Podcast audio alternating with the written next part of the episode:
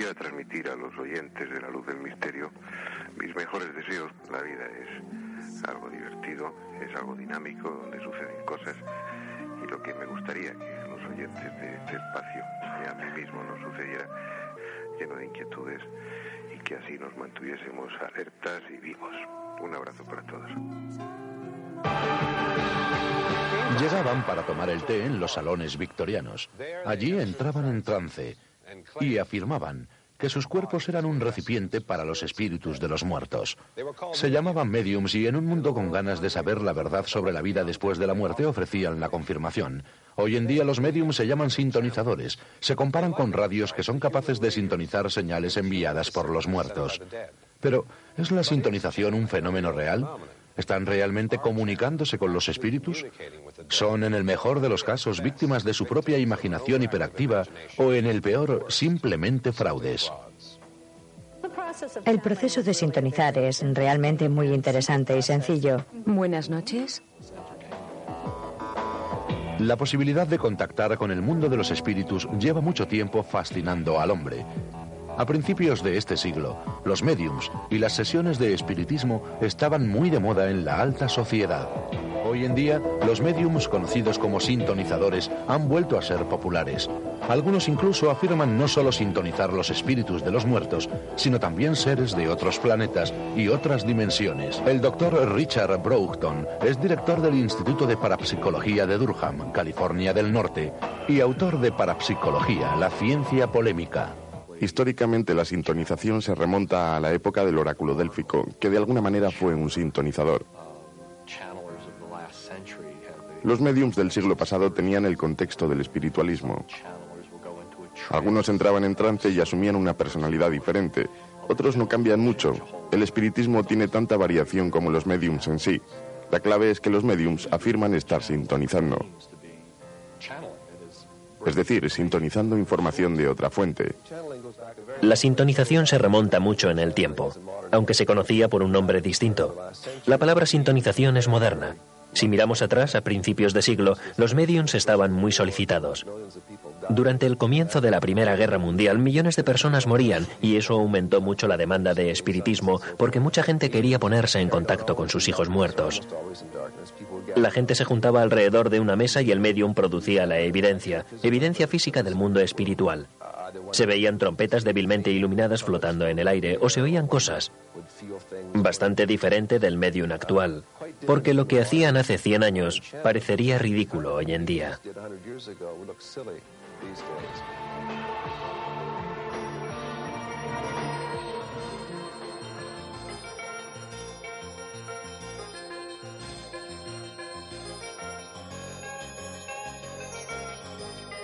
La luz del misterio con Julio Barroso.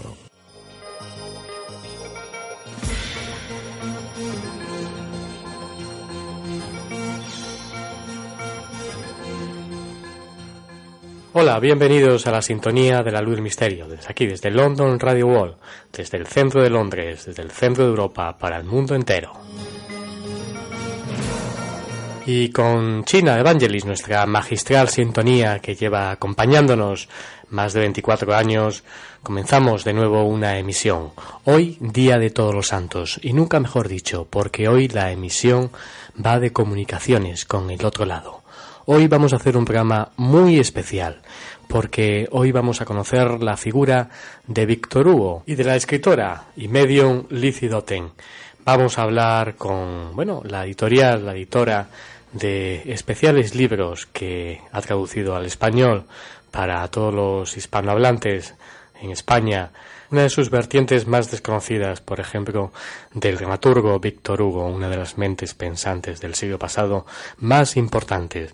Nació el 26 de febrero de 1802 en Besanzo, Francia, y falleció el 22 de mayo de 1885 a la edad de 83 años en París, en Francia. Bueno, una de sus célebres obras que todavía se siguen exhibiendo aquí en Londres con un tremendo éxito son Los Miserables, que fue escrita por Víctor Hugo en 1862. Y también hablaremos de otra escritora, de la medium Lizzie Dotten. Con ellos dos conoceremos la vertiente más desconocida. Dos libros que han visto la luz. El primero, Lo que dicen las mesas parlantes de Víctor Hugo, de conversaciones con los espíritus en la isla de Jersey, de la editorial Wunderkammer.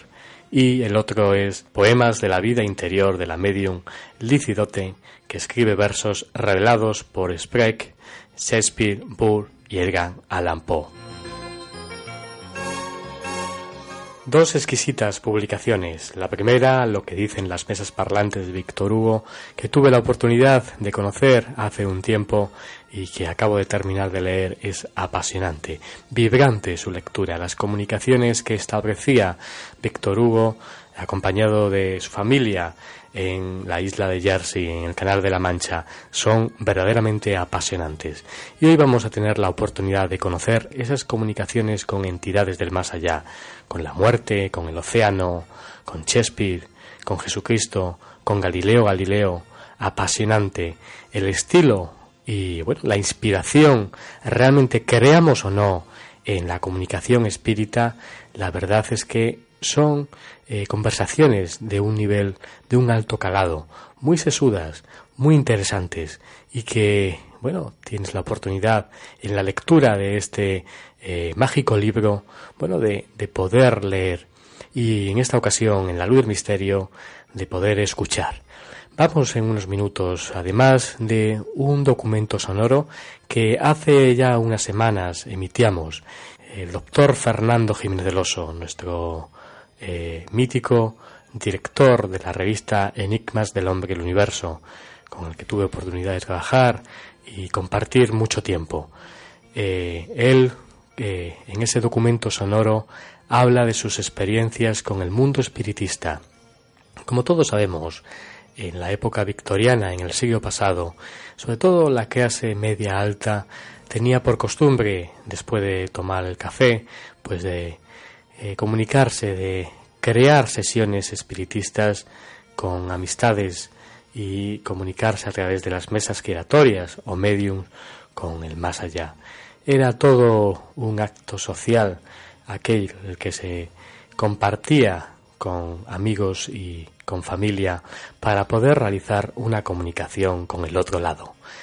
Fernando Jiménez era pues un amante, un conocedor de las comunicaciones espiritistas. Él había estudiado con entusiasmo el tema y bueno, durante bastantes años él había realizado sesiones espiritistas con mesas giratorias, pues durante una gran temporada. Él nos comenta de forma inédita para luz del misterio toda esta experiencia, que vamos a tener oportunidad de volverlo a escuchar en este viaje de radio que hoy se celebra el Día de los Difuntos en España.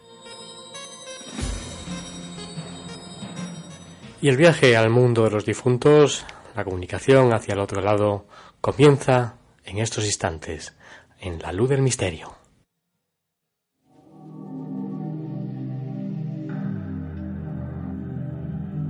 Ya ha llegado el momento de volver al buen camino. Su alma de nuevo ahora ha vuelto a encontrar la luz. Y ahora volverá a sentir la experiencia de la realidad. Esa realidad donde todas las cosas son claras como un cielo sin nubes. Y cuando está limpio, el intelecto es igual que un transparente vacío, sin circunferencia ni centro. Ahora conózcase a sí mismo y permanezca en ese estado. Busque esa luz. Mire hacia ella, mire hacia ella, mire hacia ella. Comienza el viaje. Déjate llevar hacia otros mundos. Hacia el mundo de lo desconocido. Hacia otras realidades. Preparado ya para penetrar en la luz del misterio.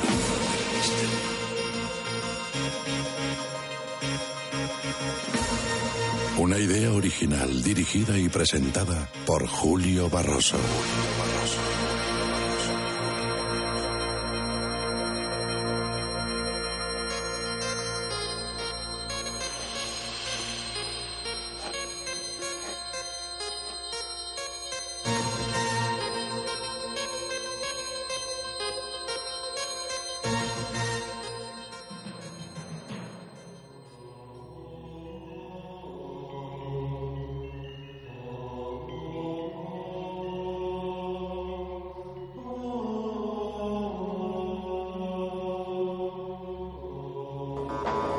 La posibilidad de contactar con el mundo de los espíritus lleva mucho tiempo fascinando al hombre.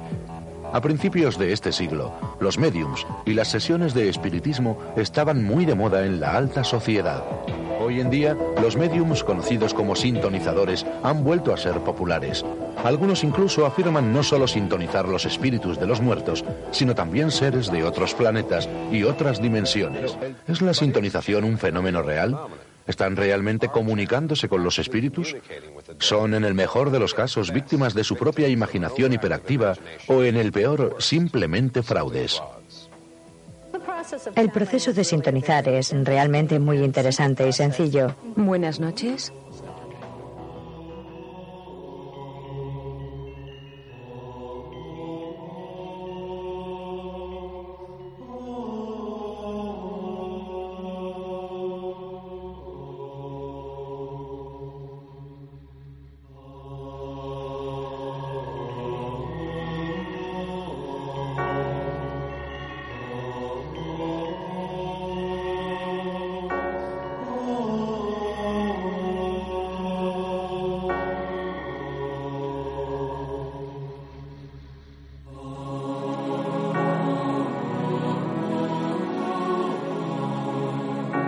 Viajamos en la luz del misterio en London Radio World a un tema apasionante. Hoy sin duda además día 1, Día de Todos los Santos en España. Aquí en el Reino Unido no es una festividad especial, pero yo creo que sí eh, truncamos con esa conexión con lo sobrenatural como hacemos cada miércoles. Hoy vamos a hablar de una publicación que yo entré en contacto hace ya un año con ella y la verdad que me ha sorprendido, me ha apasionado realmente.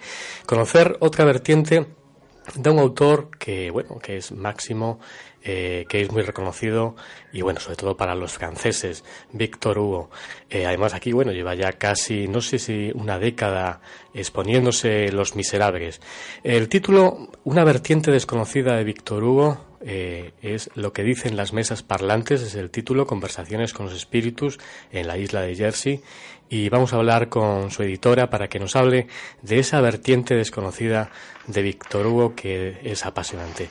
Eh, Elizabeth Riera, muy buena, la tenemos al otro lado, conectamos con Madrid. Muy buenas, ¿qué tal? Hola, muy buenas, buenas tardes, ¿qué tal? Elizabeth Riera es la eh, editora de la editorial, eh, espero pronunciarlo correctamente, Wunderkammer, ¿no? Wunderkammer, exactamente. Es, un nombre, una palabra alemana que significa gabinete de maravillas. curioso. Y, tan maravillas cada, cada título que... Porque eh, creo que recordar que eh, la publicación de lo que dicen las mesas parlantes fue el primer libro con el que inauguraste la editorial, ¿no? Sí, exactamente. Es el número uno. Yo tenía, ya hacía tiempo que tenía en mente pues crear una línea editorial así un poco diferente de lo que se edita actualmente, un poco entre el libro artesanal y, la, y el libro literario, etcétera. Y, pero bueno, yo tenía muchas lecturas que podían ser parte del catálogo de, de Wunderkammer pero hasta que di con este libro de Víctor Hugo, que es el que tú estás mencionando actualmente, fue un poco la chispa hasta que di con ello y el desencadenante de hacer toda la colección. Y merecidamente el número uno, creo. Luego hablaremos de otro título novedoso, pero en principio, bueno, hoy eh, en España se celebra el Día de Todos los Santos y es una, una festividad, yo creo, muy apropiada para hablar del tema de las mesas parlantes como no. Y bueno, eh, quería preguntarte eh, la, la, intrahistoria de esta publicación, bueno, porque la primera publicación fue, creo recordar, en 1964 por un editor, Paurbert, si no me confundo realmente. Sí, sí. Sí, Jean-Jacques Pauvert era un, fue un editor muy, muy, muy mítico en Francia. Eh, era un tipo sui generis totalmente. Ah, y entre, bueno, recuperó y editó muchas obras raras, por ejemplo, fue, fue célebre porque en su momento recuperó, rehabilitó literariamente la obra del Marqués de Sade, que entonces era una obra como prohibida, censurada, y él dijo, no, bueno, esto aparte de todos los juicios morales que puede haber sobre el tema, es un buen autor literario. Y él fue el primero en recuperarlo, tuvo un litigio con la justicia francesa de muchos años, y que finalmente ganó y pudo editar él por primera vez literariamente toda la obra del, Marqués de Sade, pero como obra literaria, ¿no? Y bueno, aparte de eso, hizo muchas otras cosas, reeditó toda la obra de Raymond Russell, etcétera, y unas cosas curiosas, yo creo que era, él era un tipo interesado también por el mundo un poquito de cosas más ocultas, etcétera, eh, descubrió este manuscrito de Víctor Hugo del que vamos a hablar ahora, que era esto, las conversaciones en realidad de Víctor Hugo eh, alrededor de una mesa espiritista y hablando él con muchos supuestos espíritus unos más concretos y otros más abstractos, pero se ve muy, muy interesante, hablaremos de ello. Y bueno, fue, fue, el primero que publicó también esto, ¿no? O sea que era un tipo muy insigne. Hay, hay una intrahistoria, según creo que eh, leo en tu lectura, no sé si ha sido tuya el prólogo, la introducción, sobre los que había supuestamente cuatro cuadernos, pero solamente se han encontrado dos o tres de los cuadernos que él escribía, transcribía mientras se celebraban bueno, las sesiones. Eh, ¿qué, ¿Qué ocurre con esto de los cuadernos? Sí, este es un libro misterioso por el contenido y también por, por cómo ha ido y por el desarrollo y cómo ha sido su, su, su, su devenir también bibliófilo ¿no? de este libro. Es curioso en los dos sentidos. Eh, como, como te decía antes, este es un libro de conversaciones de Víctor Hugo alrededor, él está en el exilio, en la isla de Jersey, mil, estamos en el año 1853, 54, 55, esos años. En el Canal de la Mancha, muy cerquita. Exactamente, Canal de la Mancha, una isla medio, exactamente, una isla medio del Atlántico, muy, muy, muy ventosa, supongo que muy dura en invierno, ¿no? Nos imaginamos eso. Y él exiliado toda la vida política de París, en el cual él, había sido una figura ilustre y muy visitada y muy reconocida. Entonces, por razones políticas se, exilia ahí. Y de repente una amiga suya, que es una marquesa, Madame de Girardin, él les trae un día que los va a visitar esta moda de las mesas parlantes que decían entonces, ¿no? Una mesa como, como la Ouija, vamos a decir, ¿no? Para entendernos. Empiezan a jugar a eso, a jugar o, o, a experimentar con eso y tienen estas conversaciones. Ahora, hablamos, de esas conversaciones. Vale. Porque eh, hay otro detalle curioso que es eh, antes de, pasar a esas conversaciones en profundidad con determinados espíritus o diferentes espíritus, hay también una cosa curiosa de cómo te encontraste con esta historia en París, quiero recordar, en un mercado de estos antiguos y de una manera también muy peculiar, bueno, como la casualidad no existe realmente. Cuéntanos, yo te, he escuchado en otro programa de radio hablar de esta experiencia y me parecía muy peculiar. Sí, bueno, como te decía, como te decía antes, yo tenía hace, hacía tiempo esta idea de crear una editorial que fuera Wunderkammer, ¿no? Este, este, gabinete de maravillas con piezas como únicas, singulares, un poco exóticas, ¿no?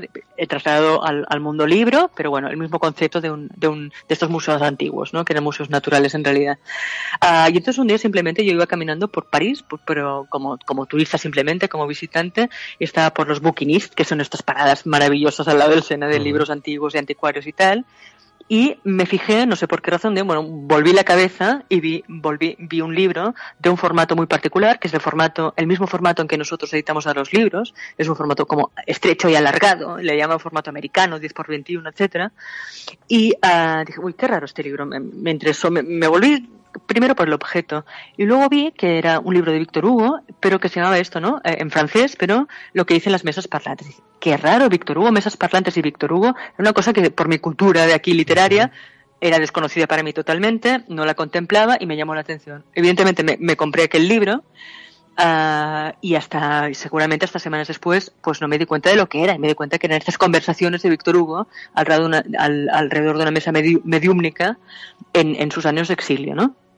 Uh, me gustó tanto el contenido como el formato y un poco la editorial esto de Wunderkammer le ha debido tanto el diseño como el contenido a este primer libro, ¿no? Uh, entonces cuando vi que bueno, pues que Víctor Hugo realmente también tenía esta, esta connotación de más profeta que poeta, que es una cosa que él se pregunta, se cuestiona a sí mismo, incluso dentro de este libro, que era un hombre que había estado muy en contacto, pues esto, con el mundo espiritista, con las mesas, con, con el mundo mediúmnico, y esto era algo que nosotros desconocíamos totalmente aquí en España, ¿no? En Francia se había publicado algo más, pero en España era totalmente desconocido. Uh -huh. Y, pero fue mmm, casualidad. Entonces, el editor que en Francia había editado esto en su momento era este uh, Jean-Jacques Pauvert que, que, ahora estamos, que has mencionado tú antes. Uh -huh que es el editor que yo te he explicado, entonces coincidía con un poco como esta faceta de editor que yo admiraba con este primer título de un Víctor Hugo desconocido totalmente, ¿no? Para, para mí fue esta la chispa y el encuentro, como tú dices, yo tampoco creo que haya casualidades, y fue, bueno, el cruce del destino para decir, venga, ya, vamos a empezarlo ya, y este va a ser nuestro primer título, y esto va a marcar mucho de lo que es la editorial.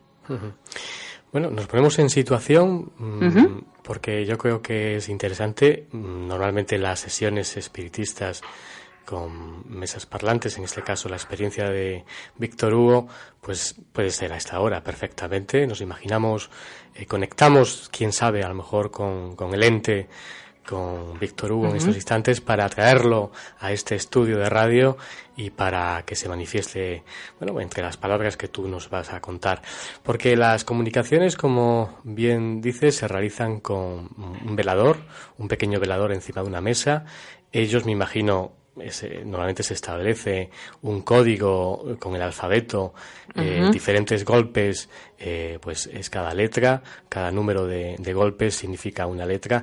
Y yo creo que eh, debía ser, me imagino, mm, a veces a lo mejor tediosas las se deja un poco entrever a lo mejor en las conversaciones. tedioso y, complejo no, porque efectivamente como tú dices el sistema era este. Es decir un golpe de la mesa de una pata de la mesa te imaginas todos alrededor de una mesa con las manos puestas encima y la mesa que se empezaba a mover no un golpe de, la, de una pata de la mesa era la dos golpes de la B, tres era la C, etcétera, ¿no? Entonces, imagínate transcribir conversaciones enteras y, y, del calado que tienen realmente las conversaciones que luego se publican en el libro, que son realmente profundas, yo creo que sí, profundas, o sea, casi, eh, no sé si espiritualmente, pero seguro literariamente, eh, es un libro de envergadura, ¿no? Yo también creo que espiritualmente tiene un Yo creo que en todos los sentidos. Yo, yo para mí sí, ¿eh? Yo lo creo totalmente, ¿eh?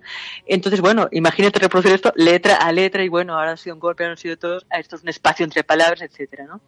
Y esto con muchos testigos alrededor, o sea, gente que participaba en la mesa y gente que estaba de espectador. Normalmente eh, su mujer, su hijo... su hijo un papel muy importante. De medio, ¿no?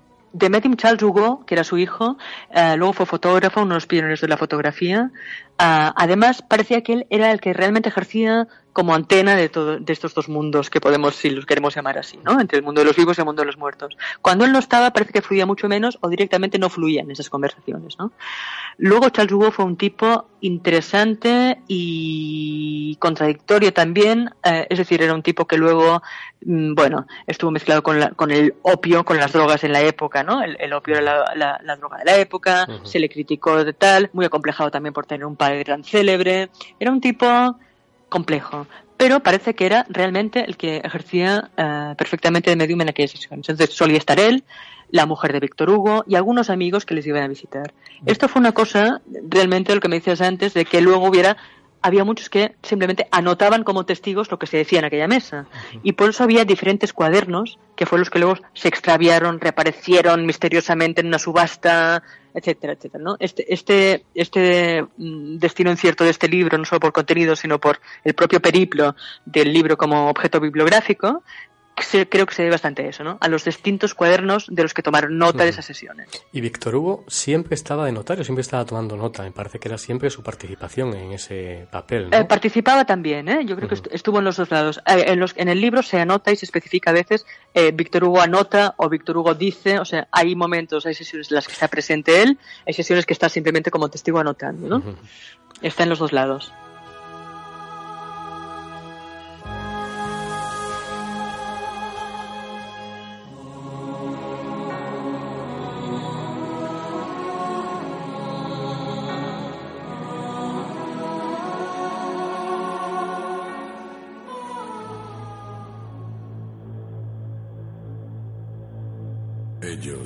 También fueron testigos de lo insólito. Antonio Gala, escritor. Cuando tuve la muerte clínica vi, vi la oscuridad y vi cómo se hacía la luz a través de la, de la oscuridad y vi, y, vi eso que dicen que, que, la vida se ve seguida como en una película,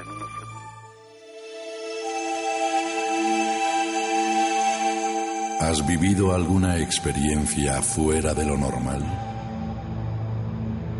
¿Has sido protagonista de cualquier hecho insólito? Si es así, escríbenos a la luz del misterio gmail.com y ayúdanos a dar luz al misterio.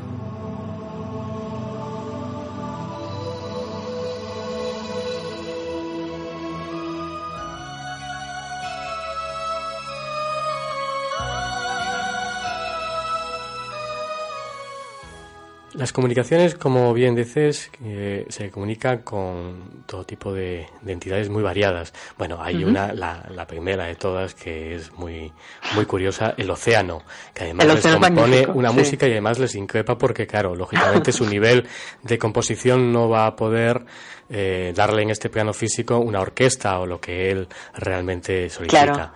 Una cosa curiosa.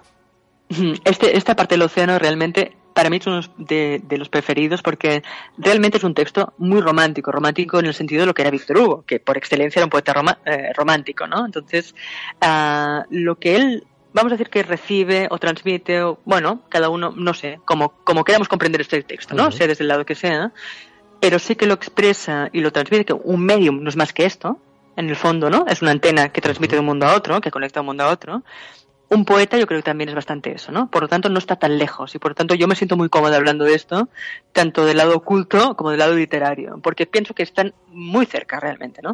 Sobre todo si tienes en cuenta o si crees en una especie de literatura revelada y la romántica tiene mucho de eso. Volviendo a lo que me decías del, océano, realmente, ¿no? Víctor Hugo interpela al océano diciendo haznos una super sinfonía, haznos una sinfonía romántica, le dicen los de la mesa. Y él dice, hombre, me dais unos instrumentos un poco cutres, por decirlo así popularmente, ¿no? o sea, dame la música del océano, dame la música del viento, dame las montañas, dame no sé qué. Y hace un, discurso que realmente es un alegato de lo que es la poesía romántica, que es excepcional. Es una declaración romántica, yo creo que de, principio a fin, ¿no? Y, bueno, este es, este, esta es la doble lectura de ese texto, ¿no? Que dices, bueno, vale, lo podemos entender como un ente, un espíritu eh, que se manifiesta a través de Hugo, pero también al revés, ¿no? Es que Hugo, Víctor Hugo, proyecta algo eh, con esta comunicación con los espíritus, ¿no? Y proyecta nada más y nada menos que su enorme espíritu romántico, de poeta romántico. Hay otra de las comunicaciones también interesante, que es la de Shakespeare. Bueno, hace también hmm. una, el gran drama, que es también, bueno, pues muy prolijo, muy interesante su lectura realmente.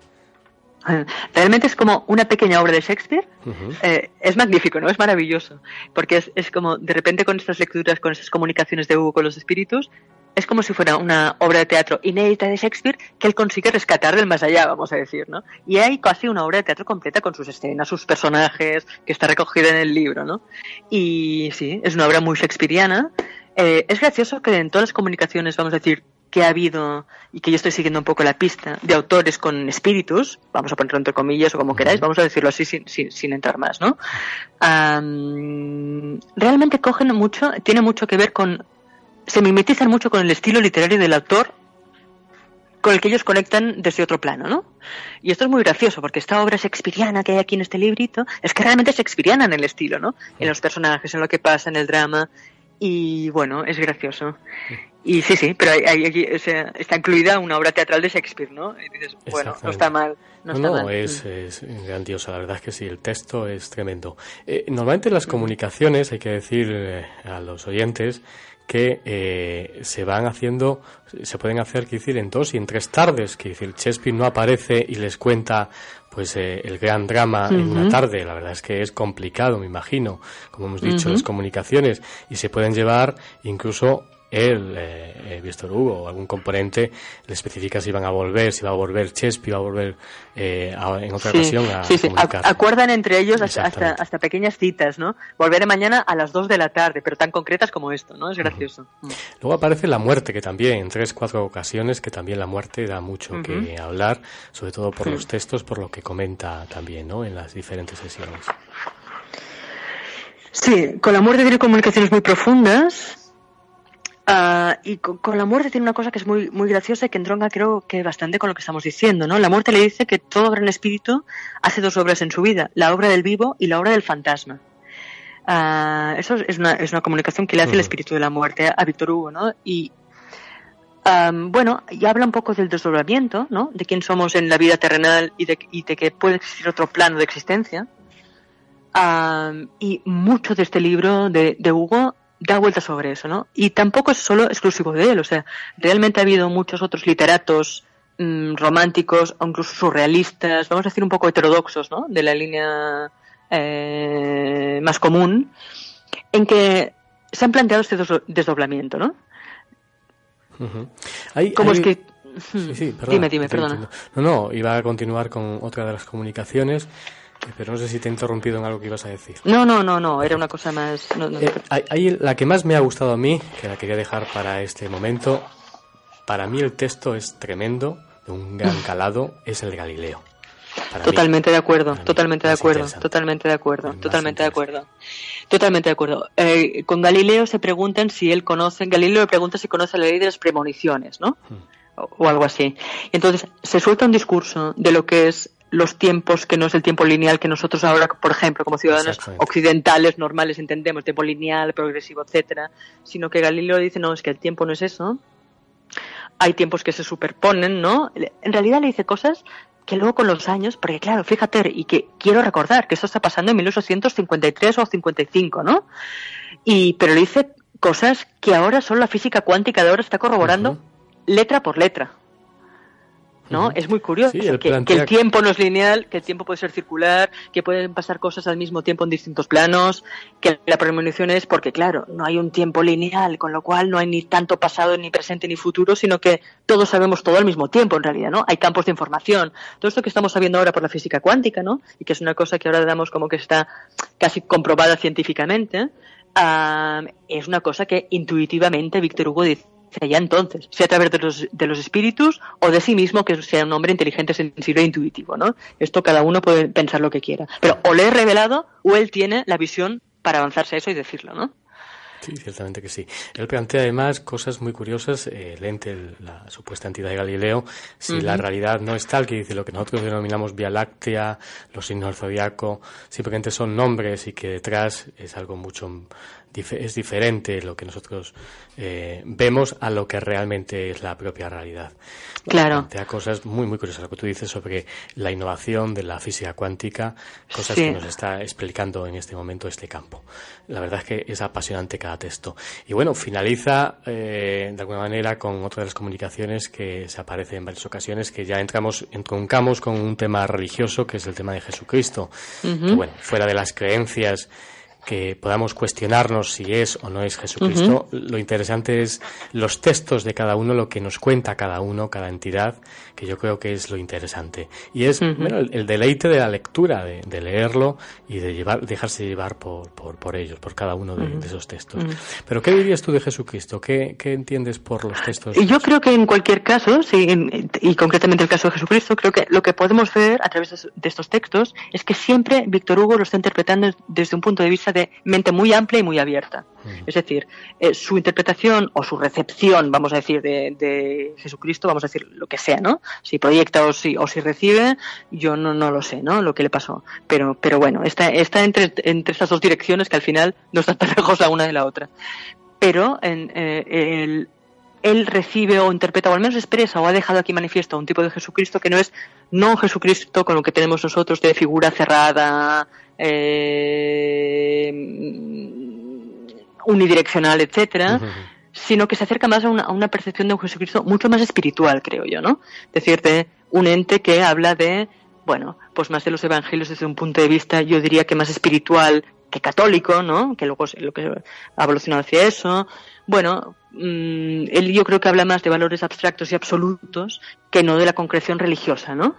Y, eso creo que habla mucho más de cómo, era la mentalidad de Víctor Hugo realmente, que era un hombre como esto, lo que te digo, o sea, progresista, eh, combativo, pionero y visionario, ¿no? Entonces, por fuerza su, interpretación o su visión, o recepción de Jesucristo, pues tiene que ser así. Y nos habla más esto, ¿no? De, de, de un, de una persona, de un espíritu, realmente, que no de un, de un apóstol. yo lo diría un líder espiritual, sí. Exactamente. Ciertamente que sí. Eh, antes, yo quería preguntarte algunas historias más personales. Dentro de un rato queremos, yo quiero presentar también, que lo hemos hecho hace un mes, eh, bueno, eh, de una manera eh, inédita hace ya mucho tiempo, cuando Fernando Generoso mm, estaba vivo, lógicamente, eh, bueno, él colaboraba en La Luz del Misterio, yo trabajé junto al doctor Fernando Generoso y ese documento sonoro que es, no tiene desperdicio, es sobre el tema de la relación con las mesas parlantes.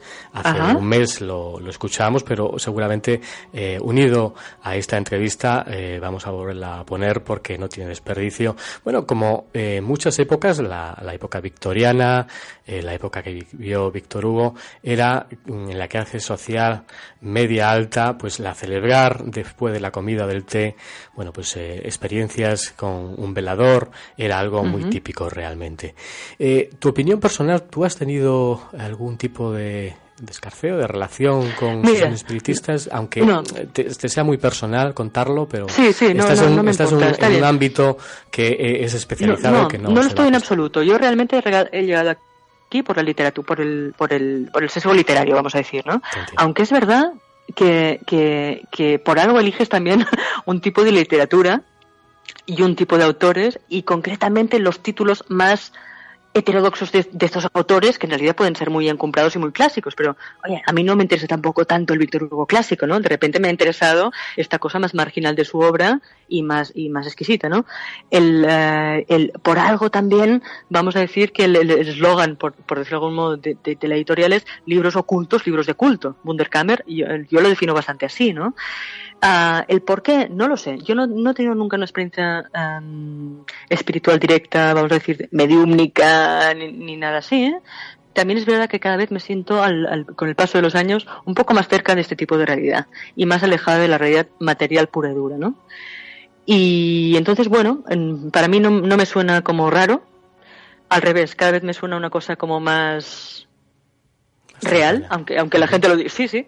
Y, pero quizás es una cuestión simplemente de sensibilidad, ¿no? Yo lo digo porque te hablo como editora, como autora e incluso como escritora. Yo también escribo algunos libros y a veces en eso me han pasado cosas extrañas, como por ejemplo estar hablando de cosas de mi pasado familiar y que mientras estoy escribiendo aparezca de la manera más mm, insospechada un diario de una persona antigua, de un ancestro, que está hablando de justo lo que estoy escribiendo.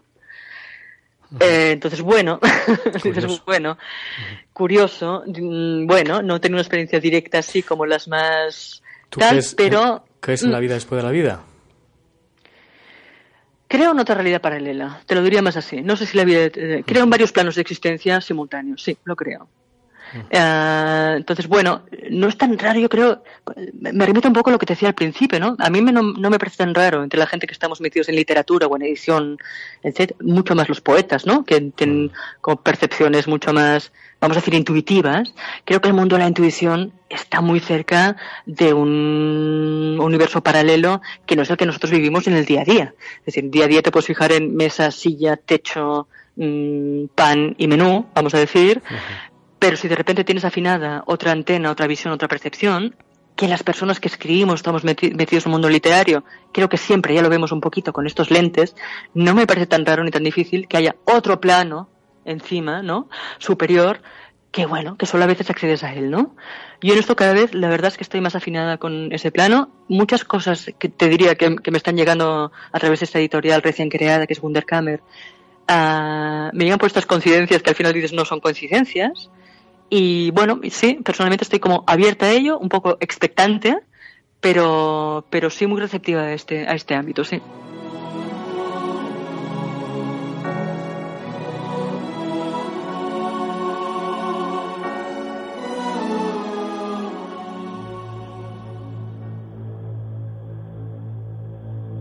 Ellos también fueron testigos de lo insólito. Iñaki Gabilondo, periodista. Yo vi un ovni, íbamos en un avión, íbamos a China, el primer avión, un montón de periodistas, pero un montón de periodistas. Y ese montón de periodistas, en el año 78 creo que era. En un momento determinado vimos una cosa durante 20 minutos, pero no la vi yo solo. ¿Has vivido alguna experiencia fuera de lo normal? ¿Has sido protagonista de cualquier hecho insólito? Si es así, escríbenos a la luz del misterio gmail.com y ayúdanos a dar luz al misterio.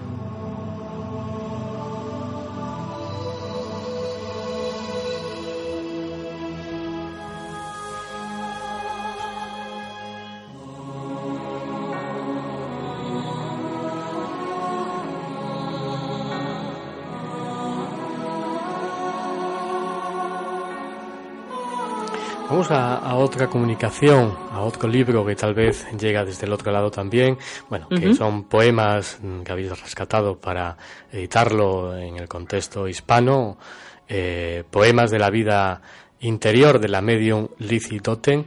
Eh, bueno, escribe versos revelados por Sprague, Chespi, Burr, Edgar Allan Poe. Bueno, la verdad que también debe ser fascinante. Yo no lo he tenido porque es recién, este libro recién salido a la calle, me parece, hace muy poquito tiempo, ¿no?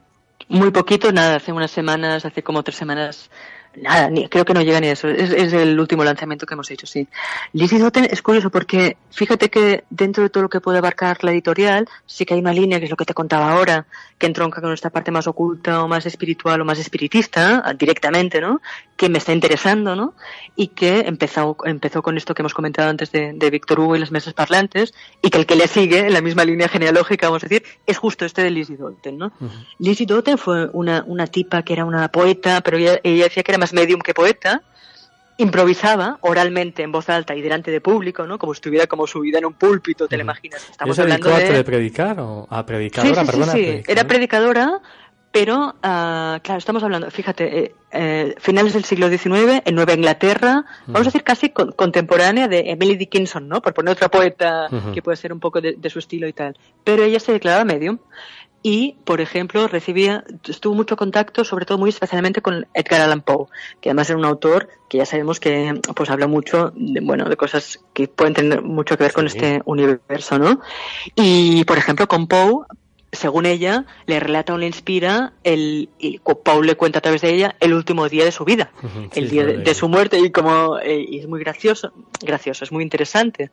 Uh, le cuenta también Poe a través de ella, eh, cuenta... en el libro, según parece, según cuentas tú en, en, la, en la propuesta del libro, eh, que tiene, eh, habla de esa mm, relación tortuosa que tiene con el espíritu de Edgar Allan Poe, una relación bastante curiosa y que revela de alguna manera. Y bueno, claro. lo que tú dices, nada más y nada menos que lo que sucedió su última eh, noche, la muerte supuestamente que murió de, Etilica en las calles de, de, Baltimore. De Baltimore. exactamente. Que era una zona, de la misma zona donde había nacido y vivía ella. ¿eh? Sí. Cuéntanos, ¿cómo fue, ¿cómo fue esa relación? ¿Cómo fue esa comunicación? Bueno, Lizzie en cuenta Lizzie cuenta, por cosas que yo he ido investigando un poquito de ella, sí, que ella era una mujer que se, se debió quedar como huérfana desde pequeñita, una mujer que tuvo que salir adelante por sí misma y que ya de pequeña era una, una, niña como que se escondía en los armarios porque oía voces. Eso es lo que decía ella, ¿no? Y entonces, hasta que no tuvo como yo que supongo que la valentía o la formación o la experiencia vital o la entereza, vamos a decir, para decir, no, es que esto que yo oigo no es que me tenga que esconder de eso, no, no estoy loca, sino que esto hay que sacarlo al exterior y puedo proclamarlo, incluso hacer poesía de ello.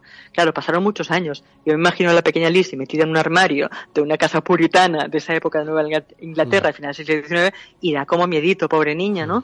Pero luego le sacó muchísimo partido. Fue una mujer muy célebre en su época, muy respetada, Pensad también que estamos hablando de la época de máximo auge del movimiento sufragista justo en Nueva Inglaterra, mujer emancipada, etcétera, etcétera. Es una, es una mujer que toma la voz de alguna manera, ¿no?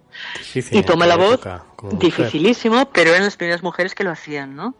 Y bueno, lo hace por sí misma. Yo creo que también una interpretación posible, un poco feminista de esto, es decir, eh, bueno, si no la podemos tomar por nosotras mismas, la tomaremos a través de los espíritus. Igual hay cosas que podemos decir a través de una voz de un espíritu que nosotras como mujeres simples y llanas no podríamos decir. ¿no? Pero bueno, en serio? Uh, yo creo que sí, sí, sí. Ella, por lo que yo sé y he leído, absolutamente. Además, parece que era muy buena haciéndolo. Yo creo que debía ser muy buena poeta, rapsoda e improvisadora. Lo que ella decía eh, en forma de verso, espontáneamente, pero bueno, no más que hace, si lo vamos a poner en contexto actual, un rapero, por ejemplo, ¿no? Que improvisan y hacen versos y dicen cosas e incluso de denuncia y de crítica social en forma de rap. Bueno, trasladando a su época y a su contexto, creo que no está tan lejos. Eh, pero bueno, tuvo esta relación particular con el supuesto espíritu de Edgar Allan Poe. Creo que ella lo, lo interpretaba perfectamente y se atrevió hasta a decir cómo fue su última noche, su muerte de borrachera en los calles de Baltimore y más importante todavía, la despedida, yo creo que es el poema más bonito de todo el libro, la despedida del espíritu de, de Edgar Poe de su encarnación terrestre y de cómo pasa sería un ser absolutamente etéreo, ¿no? Ese poema es muy bonito, se llama La despedida de la tierra y es el último, es el que cierra el libro y creo que es magnífico. ¿Cómo, ¿Cómo entraba ella en trance y cómo era la comunicación con los espíritus? ¿Era simplemente inspiradora o, se tenía que, concentrar? ¿Cómo, cómo era? Ah, bueno, creo que le sucedía como muy naturalmente. Yo no, claro, es aquí lo, el problema lo que tenemos es que nos faltan como documentos eh, audiovisuales. Por supuesto, no tenemos ninguno de la época. Hay alguna transcripción de una conferencia suya. Era una tía que también daba muchas conferencias en público ah, y ahí explicaba mucho.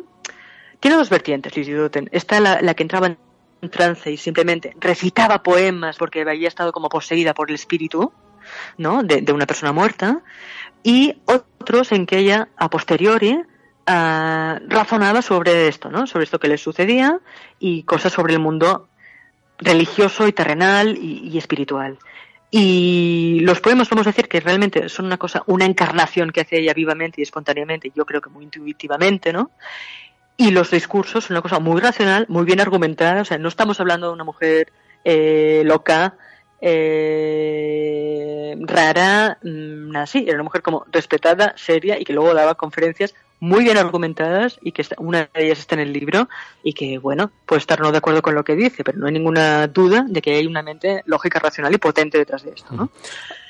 Háblanos un poco de los textos revelados. No sé si, eh, haciendo un análisis, yo como no los he leído todavía, de Shakespeare, de Burr o de Edgar Allan Poe, ¿tú crees que tienen un nivel comparable, por ejemplo, a las comunicaciones que hacía Víctor Hugo o, no? ¿Cómo son?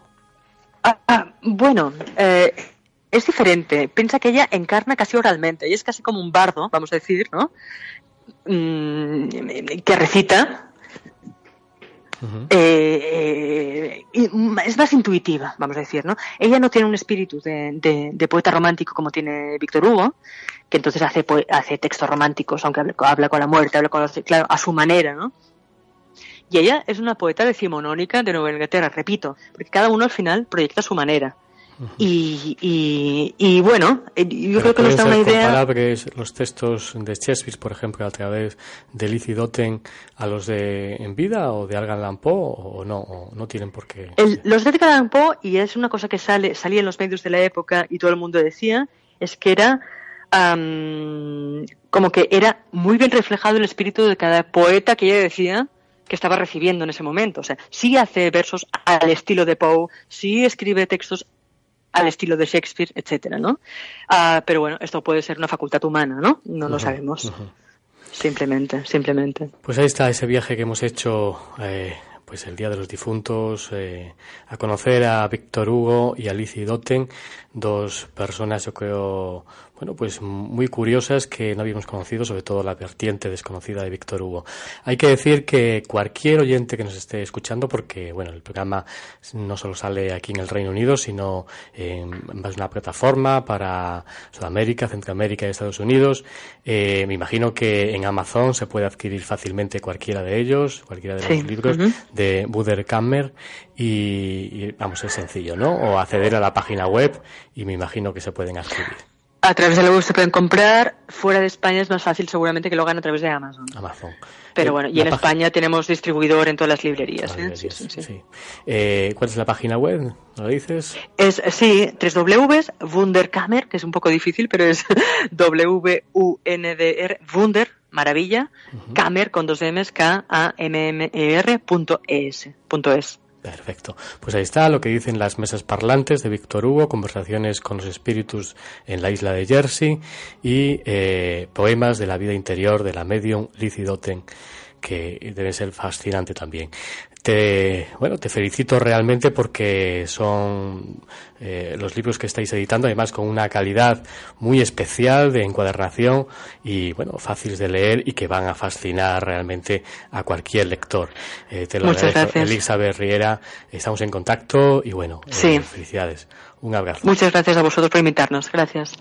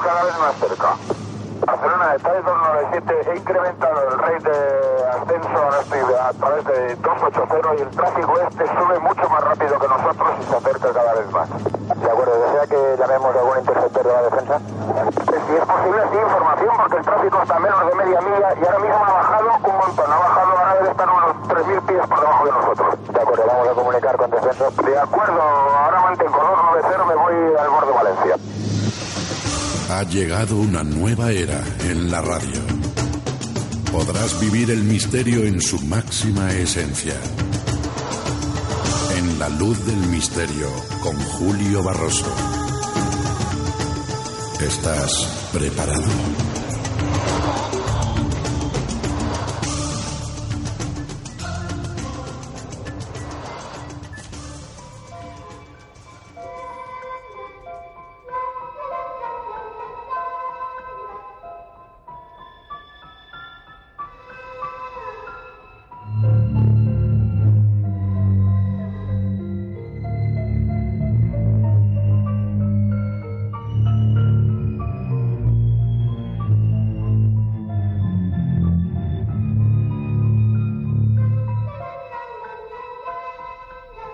Misterio continúa en la luz del misterio con Julio Barroso.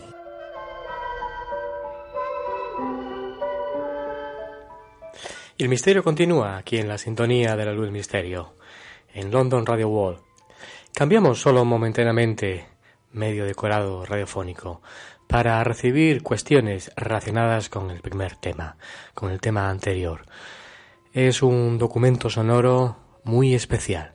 Es la conversación que yo y otros compañeros manteníamos con el doctor Fernando Jiménez del Oso hace ya bastantes años, aquí en la sintonía de la luz del misterio, cuando él estaba vivo y colaboraba con la luz del misterio.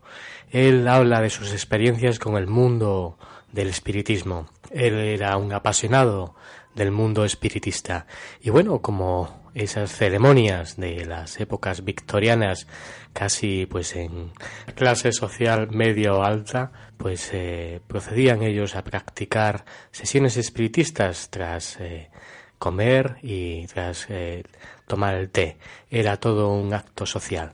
El tema de las mesas parlantes y las sesiones con medium era una extraña un extraño acto social que muchos han practicado y que en el siglo pasado continuaron practicando como fue el caso del doctor Fernando Jiménez del Oso, sobre todo por el entusiasmo, por el interés y por la investigación a lo que podría llevarle el tema espiritista y bueno, y a las experiencias clarificadoras de todo ello porque hay que decir que se pueden obtener datos interesantes y clarificadores como así le ocurrió a Víctor Hugo y a muchos conocidos pensadores del siglo XIX y XX que se tuvieron contacto, escarcearon con el mundo espiritista. En esta ocasión vamos a escuchar la voz inédita del doctor Fernando Jiménez que nos habla de todas esas experiencias con el mundo espiritista.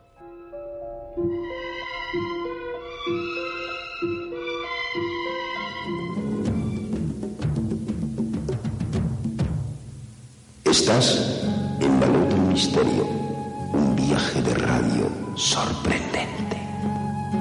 Y tenemos eh, esta sorpresa mágica. Es una de las personas que más sabe en España sobre estos temas. Eh, lo conocen todos los que están en esta mesa porque él ha tenido muchas experiencias sobre el campo del espiritismo. Es una de las personas que, como decimos, más hemos aprendido todos los que estamos aquí sobre estos temas. Él es el doctor Fernando Jiménez. Buenas noches. Hola, Julio. Buenas noches. ¿Qué tal? Tienes aquí ya a Santiago, te está escuchando. Hombre. A Juan Ignacio Huestre y a Nacho Ares, que la escucharías antes a través del teléfono. Estamos hablando, planteando el tema del espiritismo. Tú tienes una gran experiencia sobre el campo del espiritismo. Son ya muchos años. ¿Qué más te ha sorprendido sobre esta cuestión? Pues es que es difícil. Es difícil porque... ¿Qué hay de realidad? ¿Aquí había posturas críticas sobre la cuestión? Pues casi nunca es un más. Son muchos, muchos poquitos los que te van situando en un en una en una opinión, en una postura que tampoco la mantiene de una forma radical. Yo creo que faltaría, no me faltarían argumentos para convencer a nadie o convencerme a mí mismo ¿no? de que realmente estableces pues comunicación con el mundo de los muertos.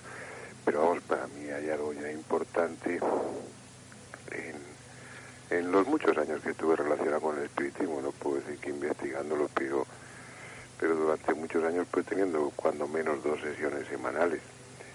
eh, para mí es, ya es mucho el llegar al convencimiento de que de que cuando menos en, en algunas ocasiones, en muchas ocasiones, sí se establece contacto con, con algo, con alguien ajeno a los que están allí, que tiene su propia personalidad, su propio sentido del humor, sus propios conocimientos y en ocasiones unas capacidades pues muy superiores a las a las normales, a las habituales. ¿Qué, qué ocurría en esas sesiones? Eh, ¿Había quién había y quién estaba de hacía- participaste en alguna ocasión de medium? Mm, Sí, vamos, eh, uno de los temas o de los de los métodos que, que más he practicado pues es la Ouija Ouija me parece un, un campo de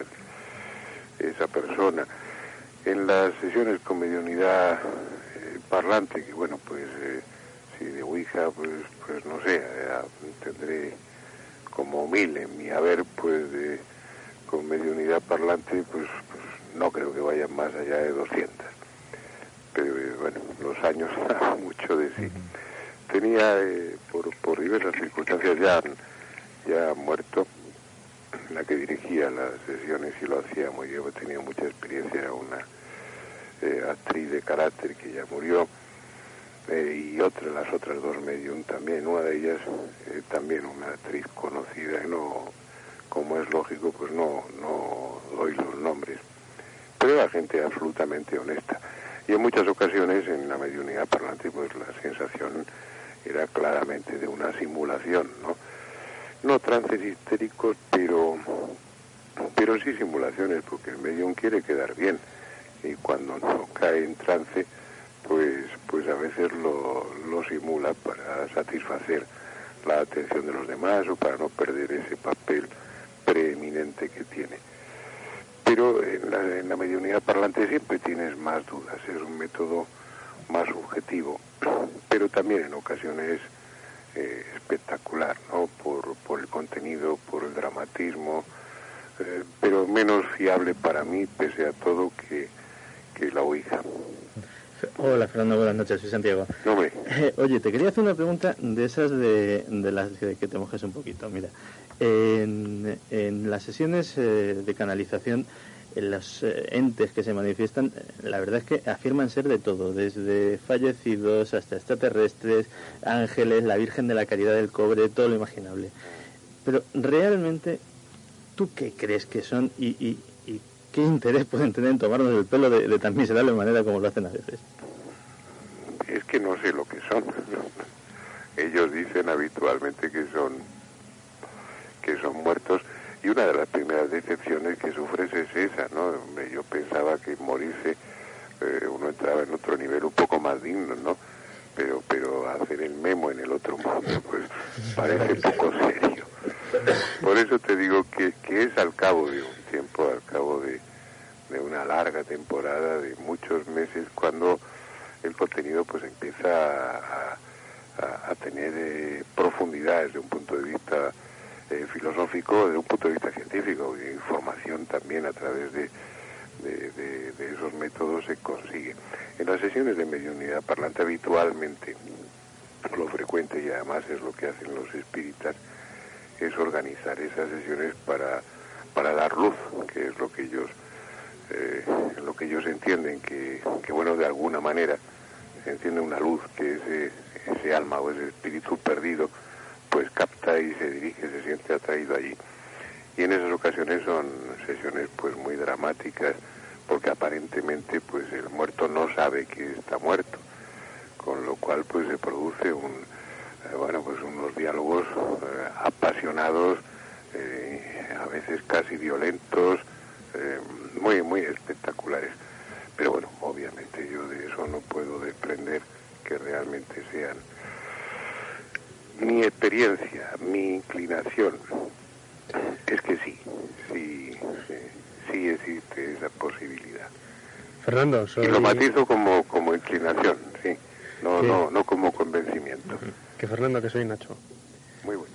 ¿Cómo estás? Muchas gracias. estaba leyendo un libro tuyo hace un rato. Sí, pues muy bien. ¿Que te gusta o no? A ver, sí. Ah, pues vale. Sabes mucho.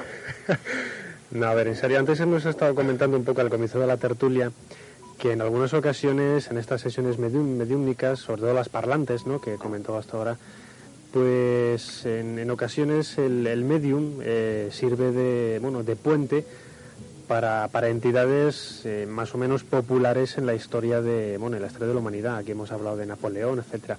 Me gustaría preguntarte que si a lo largo de tus múltiples experiencias en alguna de esas en alguna de esas sesiones eh, bueno se apareció alguna vez Napoleón o Ramsés o alguien así no he, tenido, he tenido esa suerte. Yo creo que nunca.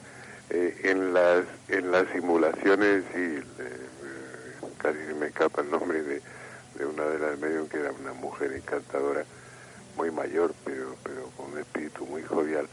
Entonces a veces sí, pues decía ser, no, no personajes de esa categoría, categoría histórica, pero sí personajes del panteón religioso, sin llegar a las máximas figuras.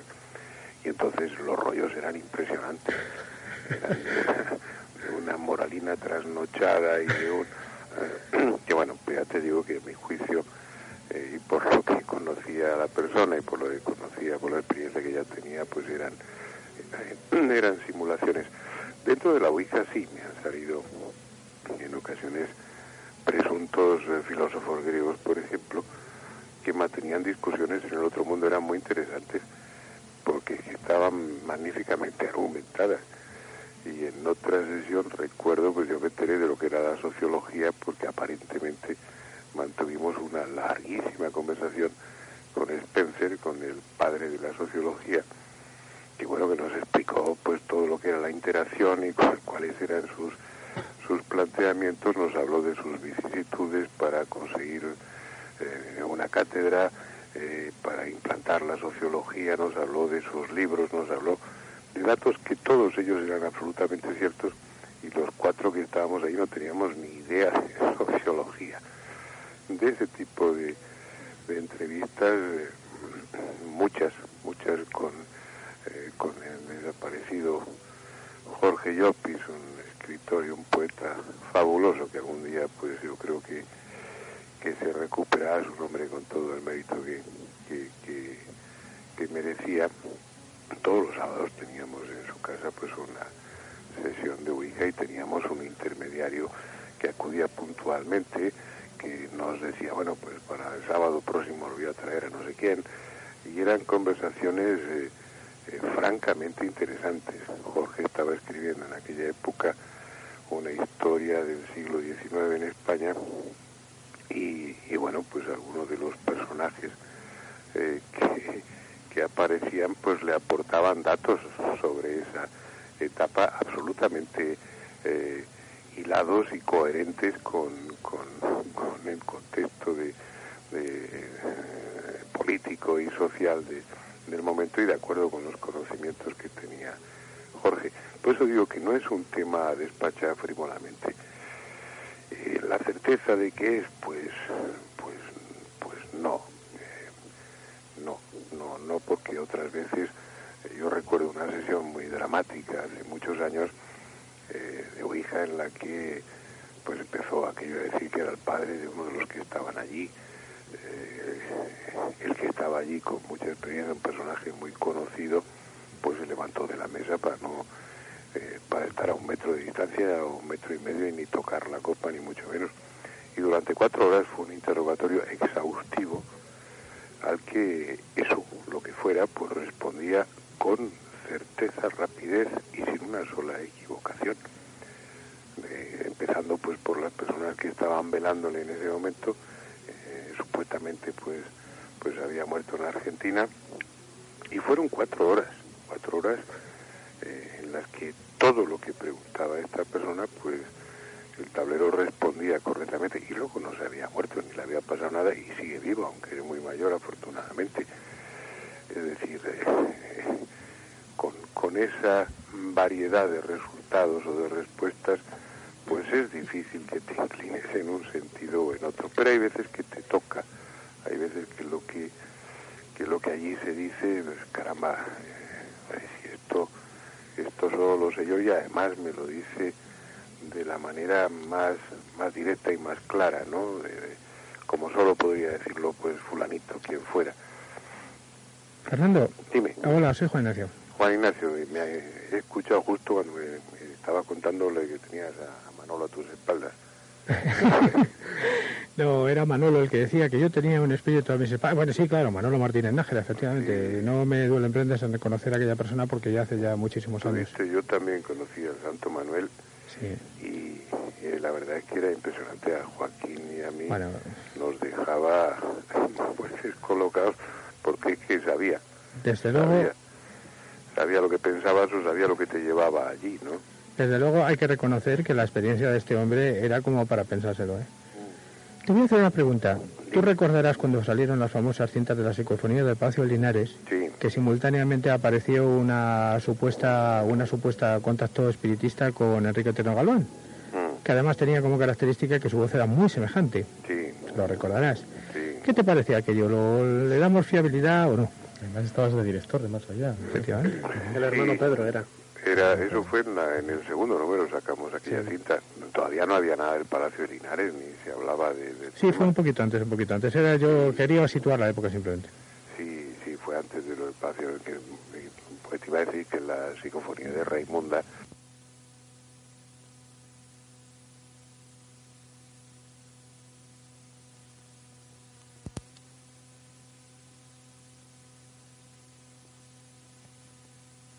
es más falsa que Judas. No, no, bueno, en eso estamos de acuerdo totalmente. Porque como ya sabes, yo me paso el día analizando psicofonías y desde luego para nada. No, no, no, vamos, por Dios.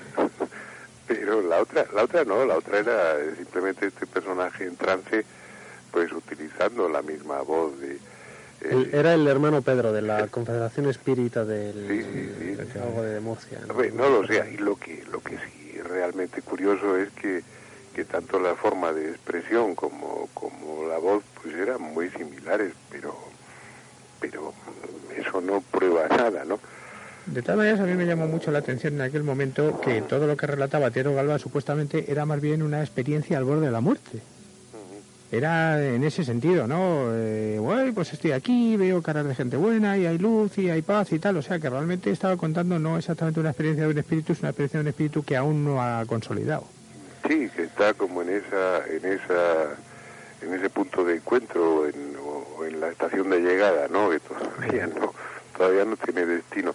La verdad es que no, no, no, no lo sé, no lo sé, porque como eso es fácil de hacer voluntariamente, vamos, fácil si tienes la habilidad necesaria.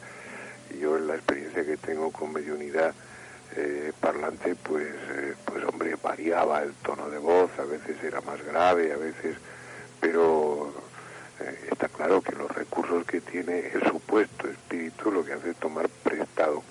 Supuestamente el cuerpo de, del medio uno de la medium entonces pues no tiene más recursos físicos que los que tiene ese cuerpo no y la laringe pues es la que tiene y, las cuerdas vocales pues son las que tiene no puede puede modificar un poco la voz pero no puede cambiarla eh, radicalmente no puede tomar la voz que tenía ese espíritu o ese supuesto muerto cuando estaba vivo.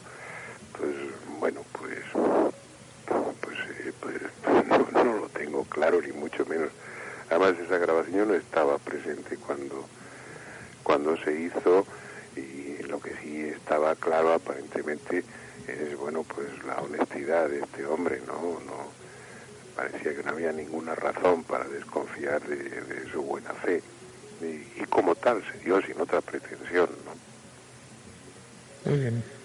Yo quería ahondar, ya que estás ahí, Fernando, y también los contratores que están aquí en la mesa, sobre esas experiencias de inexpertos que luego desencadenan pues en historias bastante macabras, como por ejemplo, bueno, pues a lo mejor psicomatizan, a lo mejor en la piel o en los brazos, marcas supuestamente de Satanás, se poseen, están poseídos por entidades. ¿Qué hay de cierto, qué hay de peligroso en todas estas experiencias? Me imagino, seguramente, es el motivo es por lo inexperto que pueden llegar a ser y por lo psicosomático que pueden llegar a, bueno, pues a, entrar dentro de su mente y su cuerpo estas experiencias. Se habla mucho del peligro para los adolescentes, yo te diría que eso, ese peligro había que extenderlo a, a los adultos también y es fácil deducirlo pues de las cosas que te comentaba si en un, cualquier sesión de estas pues eh, lo que sea.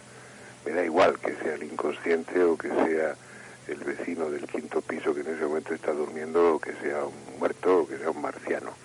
Pero vamos, si el que se manifiesta te está dando pruebas de que es tu abuelo y luego después de, que te ha dejado convencido, pues te dice he venido aquí para para decirte que te vas a morir dentro de 15 días o que tu madre pues está se va a morir dentro de un mes, pues claro, la angustia pues puedes imaginarla, ¿no? Ese es un ejemplo eh, grosero, pero pero pero que se da en la realidad, ¿eh? Esas cosas se dicen o si eh, te, demuestra que sabe lo que estás pensando, bueno, y eres eh, tienes poca edad o eres muy impresionable, y luego te dice que es Satanás, pues pues también, eh, y eso pone en marcha pues pues toda una serie de procesos psicológicos que pueden estar ahí larvados, agazapados, esperando un desencadenante de ese tipo para ponerse en marcha. Yo no creo que, que la Ouija enloquezca a nadie, ni, que cree una neurosis, pero, pero sí, como otros eh, como otras emociones o como otras situaciones eh, estresantes, pues puede actuar como, como desencadenante. Y luego también en mi experiencia está el que, el que más tarde o más temprano eh, comienzan a, aparecer fenómenos físicos ahí donde habitualmente se realiza la, la o, el espiritismo con mediunidad parlante y bueno, pues entonces eh, ya empieza a ser algo que tú no controlas. Está bien cuando te entretienes o cuando te lo pasas, eh, bueno, no, no, iba a decir una forma divertida, cuando, cuando el tema te interesa y tú controlas las sesiones son cuando tú quieres y cuando tú quieres terminan. Pero cuando empiezan a aparecer fenómenos eh, físicos concomitantes, pues descubres que, que has dejado de tener tú el control y que esos fenómenos siguen pasando como si se hubiera abierto pues algún tipo de puerta con algo invisible. Yo sé que esto de cuento pues puede sonar a ciencia ficción o pues no, no, lo afirmo con toda rotundidad según mi propia experiencia, ¿no? Y, al final es lo que te va alejando de la práctica, como, como tienes al final la cabeza fría y los pies calientes, porque, porque no llegas a tener una conclusión definitiva, pues eh, y aparecen toda esta serie de fenómenos, pues mira, lo acabas dejando, no es no es agradable que se te fundan 17 bombillas una noche o cosas por el estilo, ¿no? Sobre todo eso que decías tú, que tienes tanta experiencia en el campo del espiritismo, no vamos a hacer tampoco ninguna recomendación, pero porque la gente va a hacerlo por sí, la gente joven se va a adentrar, yo me adentré como todos los que estamos en esta mesa, pues de joven nos entramos en el mundo de la Ouija y del espiritismo. cada uno de la forma más seria o más lúdica. Pero, ¿qué recomendación harías? ¿Por qué puerta habría que entrar primeramente? ¿Crees tú, Fernando? Pues te diría que de, de, todos estos métodos, para mí la Ouija sigue siendo el, idóneo. Y de hecho, bueno, pues, pues investigadores que llevan muchos años utilizando pues métodos electrónicos como pueden ser pues pues la, captación de psicofonías o de psicoimágenes no renuncian a la, la Ouija y la siguen utilizando. Primero porque te permite un cierto control, es decir, un grupo coherente con personas que son absolutamente fiables. y, luego porque, bueno, en cierta medida, pues, pues es, eh, es algo que puedes objetivar y que es muy rico en información. Pero la recomendación sería, pues, formar un grupo. Eh, eso no es para divertirse, porque es la tertulia que tú creas y la tertulia la creas con seriedad, pues los contertulios invisibles, por decirlo así, pues tendrán ese mismo nivel. Si lo haces pues simplemente por divertirte, pues te expones a que también te gasten bromas. Y paciencia, paciencia porque el contenido de, de esas conversaciones, vamos a llamarlas así, pues, pues va aumentando en riqueza y en, eh, y en interés a medida que pasa el tiempo y que se y que esa tertulia, igual que la de un café, pues se va consolidando, entonces cuando los resultados empiezan a ser interesantes. Aunque se están adelantando también a la tecnología, los espíritus, porque a pesar de que la Ouija sea una experiencia rudimentaria y muy interesante, bueno, están los videocon y todas estas experiencias también de comunicación. Entre ellas, bueno, también últimamente Raudy se comunicaba también a través del vídeo y de la televisión. A mí me, me parece, todo eso me parece fascinante. Yo comentaba en alguna ocasión que de los fenómenos raros pues de, este siglo recién terminado, los dos para mí más importantes son el de la transcomunicación instrumental y el de los círculos de las cosechas. Yo creo que, que no hemos tomado conciencia plenamente de la, de la importancia que tienen esos dos fenómenos.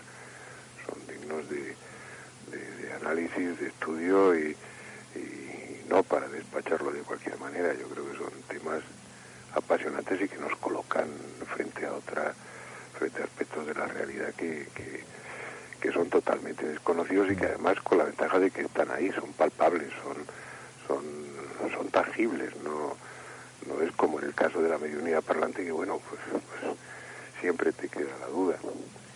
Pues ahí está Fernando ese desenlace, Fernando Generoso, director de la revista Enigma.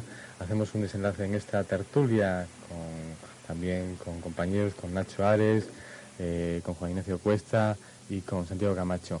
Eh, Fernando, yo te hago una invitación porque en una ocasión te podrías venir para acá físicamente, estar en este estudio, aquí en este tertulia. Como medio un parlante. Manifestarte. Pues, hombre, será un, Algún día. será un placer y tienes con tertulios como, como los de hoy, que son todos ellos como tú, pues amigos muy queridos. pues mira, también Lorenzo, después nos vamos por ahí a tomar copas. ¿Eh? Exactamente. O hacer ouija. Ahí está. Pues Fernando, gracias. Julio, un abrazo y un, un, abrazo muy fuerte para Juan Ignacio, Santiago y Nacho. Un saludo. Venga, hasta siempre. Fernando, hasta luego. Hasta luego.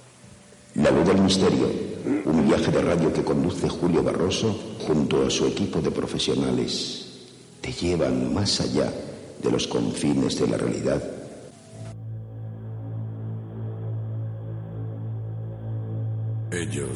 También fueron testigos de lo insólito. Iñaki Gabilondo, periodista. Yo vi un ovni, íbamos en un avión, íbamos a China, el primer avión, un montón de periodistas, pero un montón de periodistas. Y ese montón de periodistas, el año 78 creo que era. Y en un momento determinado vimos una cosa durante 20 minutos, pero no la vi yo solo. ¿Has vivido alguna experiencia fuera de lo normal?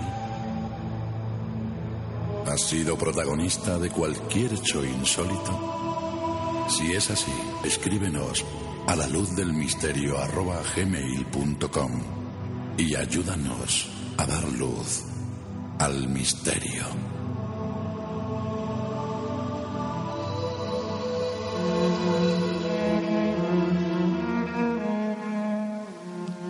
Una ninfa embozada en las sombras, un endriago capitán de nubes, un gnomo que se columpia en tus sueños, un espectro difuminado por el humo de la vela, vela marinera de fragata incendiada. Y es que, por fortuna, el mundo no es tan solo lo que cada alborada hayamos constreñido por el marco de nuestra ventana. Detrás de las formas cotidianas se enmascaran leyendas y personajes extirpados de ellas. Fue necesario que Julio Barroso encendiese con su soplo vital una luz enamorada del misterio, y esta minúscula llama supo prendernos los vestidos. Ahora, desnudos ya del traje rutinario, dame la mano, ninfa, entriago, gnomo, espectro.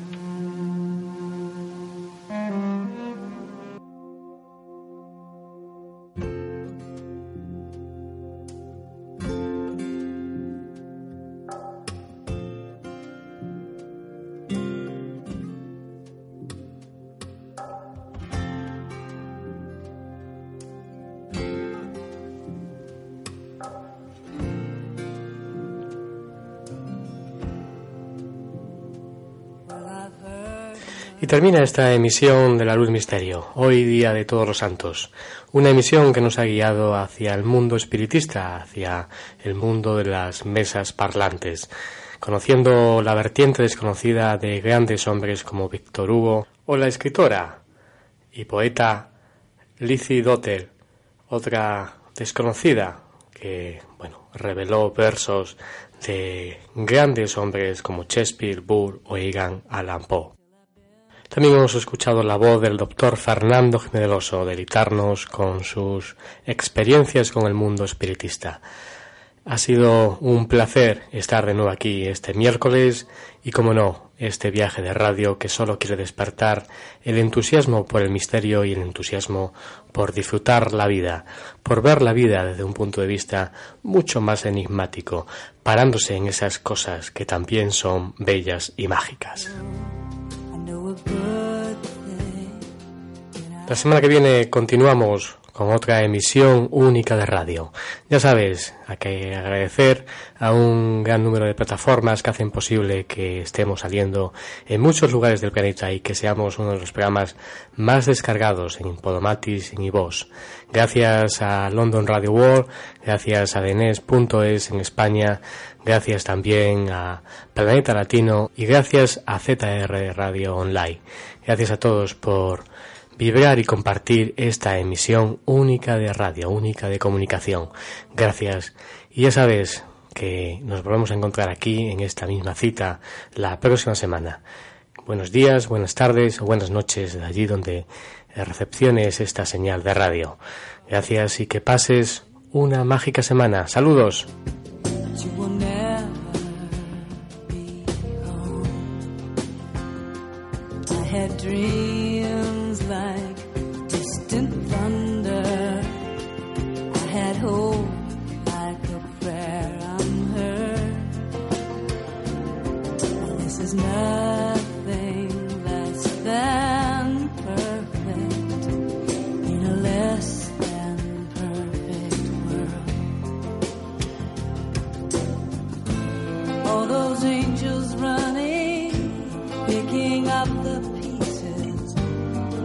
back together, hearts broke long ago.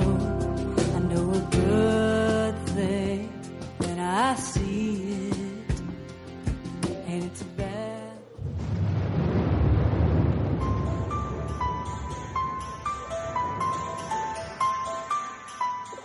Señales de luces rojas, unas 3 millas a las 10 de nuestra posición, aproximadamente a la misma altura. Afirmativo, lo tenemos cada vez más cerca. Barcelona está en 297, he incrementado el rate de ascenso ahora estoy a través de 280 y el tráfico este sube mucho más rápido que nosotros y se acerca cada vez más.